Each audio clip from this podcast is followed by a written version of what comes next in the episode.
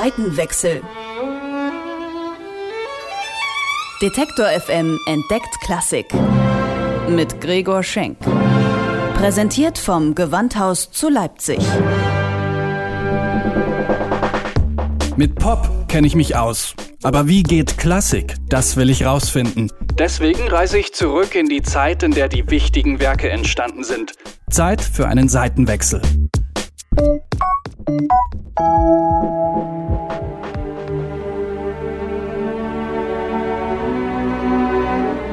Mein lieber Klingemann, ich wollte, du kanntest meine neue Sinfonie. Wenn ich wiederkomme, dirigiere ich sie doch uns zum Spaß. Der erste Satz ist ein dickes Tier mit Borsten, als Medizin gegen schwache Magen zu empfehlen. April 1830. Der junge Felix Mendelssohn Bartholdy schreibt seinem Freund Karl Klingemann einen Brief. Er ist gerade mal 21 und hat gerade seine zweite Sinfonie zu Papier gebracht. Ein dickes Tier mit Borsten.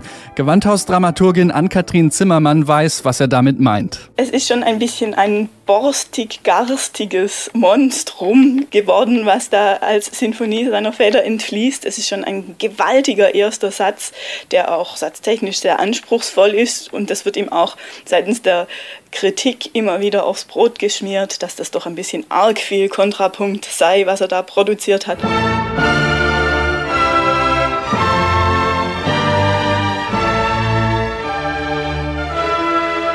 Die Geschichte der Sinfonie beginnt im Sommer 1829 in London. Mendelssohn hat hier gerade eine äußerst erfolgreiche Konzertsaison absolviert.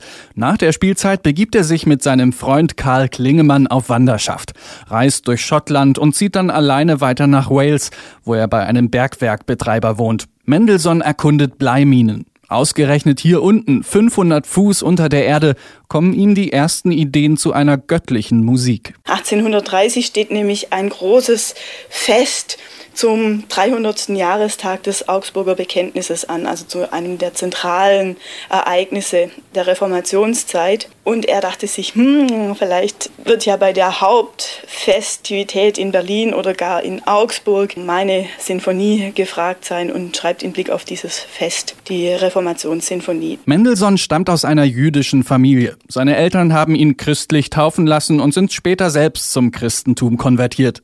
Mit der Reformationssinfonie will Mendelssohn sein Glaubensbekenntnis ablegen. Er beschäftigt sich mit dem Gedankengut der Reformation und bedient sich bei Martin Luther, zitiert Text und Melodie eines seiner Kirchenlieder.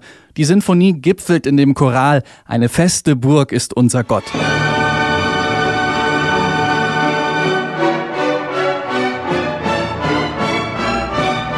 Ich finde die schon irgendwie ein bisschen eigen. Die ist irgendwie sehr ernst. Es gibt halt einen Scherzo-Satz, der ist schon leicht und fluffig, aber der Stoff auch über das ähm, Choralthema ist halt äh, ein sehr ernster Stoff und es ist alles so irgendwie ziemlich tragend oder es kann sehr, sehr tragend gespielt werden und ich finde es schon was Besonderes. David Cripp spielt normalerweise Tuba im Gewandhausorchester. Bei der Reformationssinfonie aber sattelt er um auf ein Instrument, das der historischen Ophikleide ähnelt. So eine echte Ophikleide sieht aus wie ein Fagott, nur aus Blech und ähm, hat Klappen und keine Ventile. Das heißt, bevor die Ventile entwickelt wurden, hatten Trompeten äh, alles Klappen.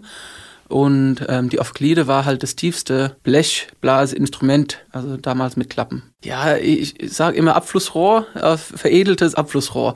Ist halt äh, ein sehr eigener Klang, sehr persönlicher Klang und würde auch oft in Chorwerken eingesetzt, um die tiefen Stimmen ähm, zu unterstützen. Mendelssohn experimentiert gern mit Bassinstrumenten. Wie viele Komponisten zu der Zeit sucht er nach einem kräftigen Instrument, das er als Bass der Bläser verwenden kann.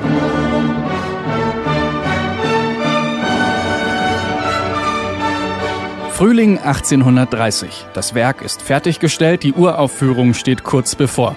Doch Mendelssohns Reformationssinfonie steht unter keinem guten Stern, sagt Ann-Kathrin Zimmermann. Von Anfang an klappt nichts, was er sich vorgenommen hat für dieses Werk.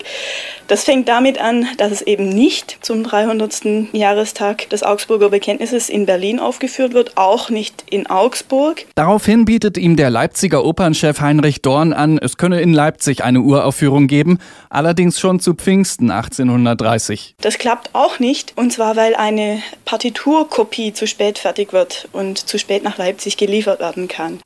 Okay, dritter Versuch. Paris. Die Sinfonie soll in Paris erklingen. Da haben sich die Musiker offenbar quergestellt, auch in Verweis auf die musikalische Gestaltung, die ihrem Geschmack offensichtlich nicht entsprochen hat. Es dauert schließlich bis zum November 1832, bis das Werk in Berlin uraufgeführt wird, mit mäßigem Erfolg.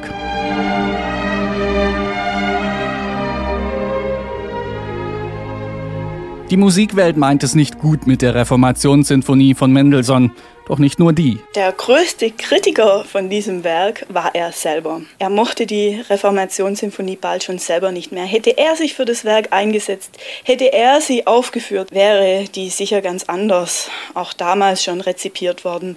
Nein, er selber verwirft das Werk mehr oder weniger und bezeichnet es als das Werk, das er am wenigsten ausstehen kann von all seinen Werken. Er möchte sie lieber verbrannt wissen. Mendelssohn verband die Reformationssinfonie, seine zweite große Sinfonie, zu seinen Jugendwerken. Erst 20 Jahre nach seinem Tod erscheint sie im Druck und erhält die Nummer 5.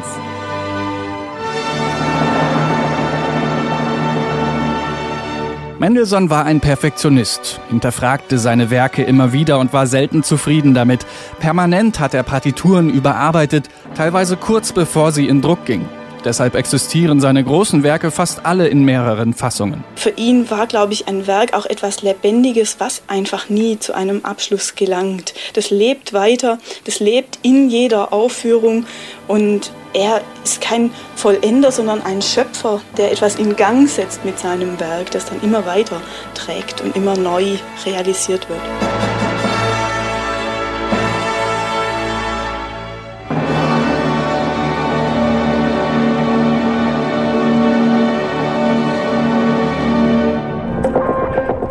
Seitenwechsel. Detektor FM entdeckt Klassik. Mit Gregor Schenk. Präsentiert vom Gewandhaus zu Leipzig.